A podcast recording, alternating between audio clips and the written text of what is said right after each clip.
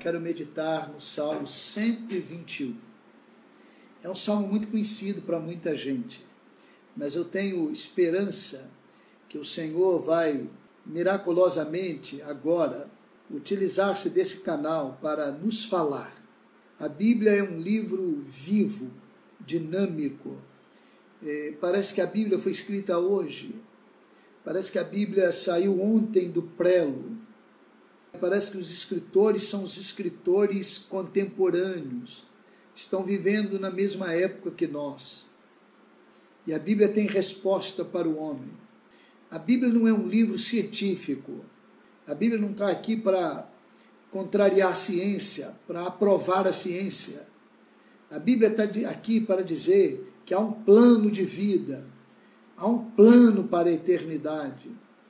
Olha, um filósofo, se não me falha a memória agora, do século XVIII, se não me falha a memória, disse certa vez: a ciência evoluirá tanto, a ciência vai evoluir tanto, que o homem não terá lágrima. Você entendeu? Esse filósofo, de nome Renan, diz o seguinte: a ciência vai evoluir tanto que o homem não vai conhecer lágrima. E cada vez mais o mundo chora. Agora, na Itália, as pessoas não puderam nem chorar pelos seus mortos. Eram tantos e a saúde pública exigia.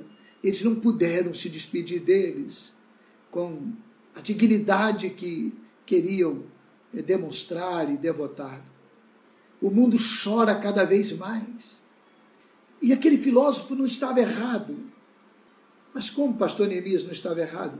Ele estava olhando numa perspectiva humana.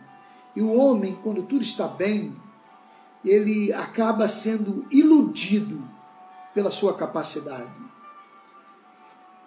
Quando tudo está tranquilo, quando o mar está com as águas tranquilas, o homem acaba sendo iludido pelo que ele tem, pelo que ele vê. E essa ilusão muitas vezes leva alguns a conclusões equivocadas. Se Renan vivesse hoje, ele ia ver como ele estava errado. Então, quando a gente volta para a Bíblia, não é para dizer que o que está acontecendo agora é um castigo de Deus, a Bíblia não diz isso. Quando a gente volta para a Bíblia, não é para dizer que, olha aqui, está vendo o que está acontecendo? Não, é para dizer que a Bíblia tem um plano a Bíblia apresenta um plano antigo e não muda. E desde o início ela diz que o homem é como um vapor que aparece e logo desaparece. A Bíblia diz desde o início que só Deus é o Deus eterno e que Ele é capaz de conduzir todas as coisas. E o homem, muitas vezes, por mais capaz que seja, mais potente que seja, não consegue dar respostas para problemas. Eu sei que daqui uns dias virá a vacina, eu sei, sim, eu sei. Deus dá sabedoria ao homem. Você já percebeu que quando ele resolve um problema, daqui a pouco surge outro? Já percebeu? Já percebeu como o mosquitinho incomodou um país todo e regiões todas? E agora um vírus. Já percebeu que em 1918 teve uma gripe espanhola que dizimou milhões de pessoas no mundo. Isso tem 102 anos. Como o homem evoluiu na ciência? E passados 102 anos, o mundo agora está em polvorosa. E eu sei que Deus vai dar capacidade, os homens já estão descobrindo. Eu sei, eu creio nisso. Mas a Bíblia tem respostas. E eu quero ver uma resposta para você hoje. O Salmo 121 diz assim: Elevo os meus olhos para os montes, de onde me virá o socorro. O meu socorro vem do Senhor, que fez o céu e a terra. É muito provável que ao compor este salmo, o salmista estivesse numa grande batalha. Esse salmo tornou-se cântico em que os adoradores, quando iam ao templo, eles iam ao templo pouquíssimas vezes, uma vez no ano às vezes. Poucas vezes o templo ficava longe E quando eles iam nas estradas, eles iam cantando alguns cânticos. Por isso que você vê lá na, na Bíblia, em algumas versões, cântico de Romaria. E eles iam cantando e cantando. E eles cantavam este cântico, que provavelmente o salmista compôs no momento de tristeza, de pavor e de medo. Você está com medo agora? Eu tenho medo. Não é um medo pavoroso, aquele medo que, que, que tira você do equilíbrio, não. Mas é o medo da nossa incapacidade de resolver os problemas, da nossa, da nossa impotência. Elevo os meus olhos para os montes, de onde me virá o socorro? Senhor, eu estou preocupado agora. De repente é um esposo que vai perder o emprego. É o filho que não vai ter aquele plano que estava sendo elaborado para cumprir e vai deixar, vai ter que ser retardado. É a empresa que vai ter que ser fechada. Senhor, de onde, Senhor, vem o socorro? O meu socorro, dizia o salmista, vem do Senhor, que fez o céu e a terra. Se você esperar socorro do homem, é possível que venha algum socorro. E eu tenho certeza que virá.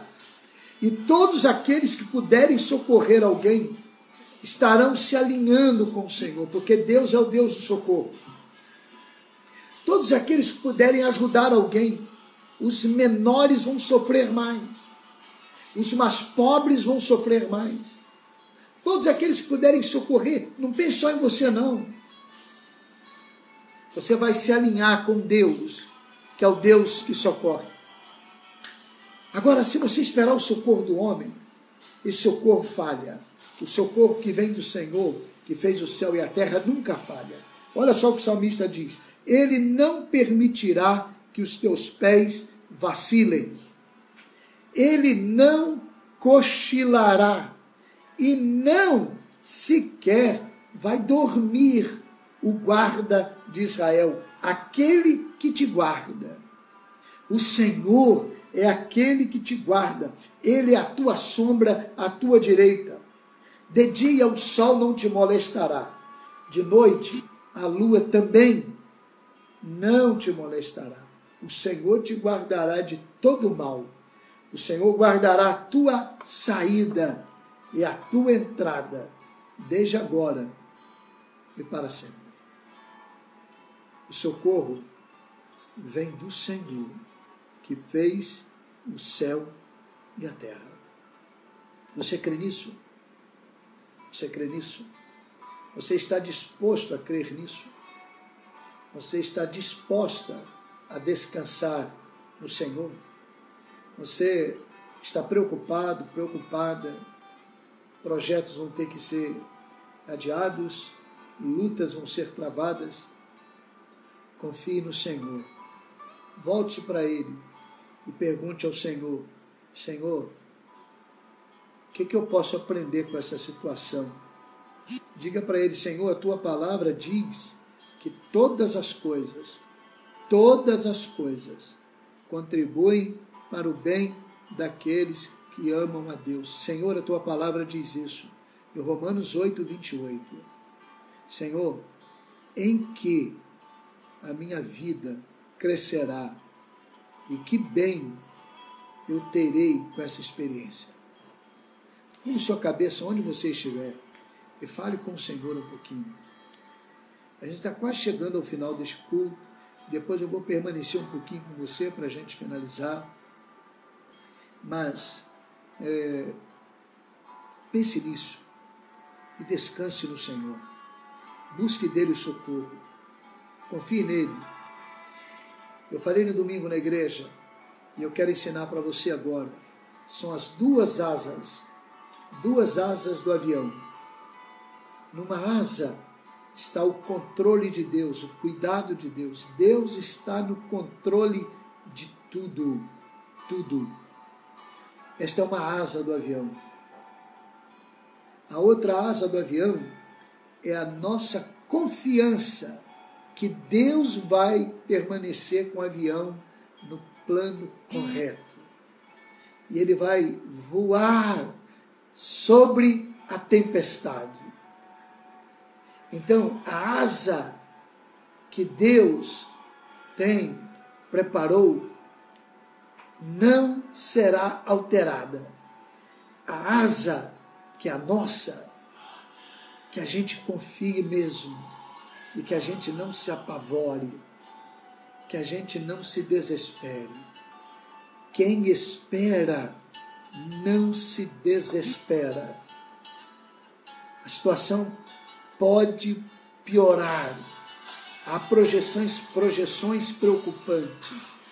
Mas confie em Deus. Duas asas do avião, duas. A direita, Deus está no controle. E a outra, eu vou confiar no Senhor, que está no controle de todas as coisas. Amém?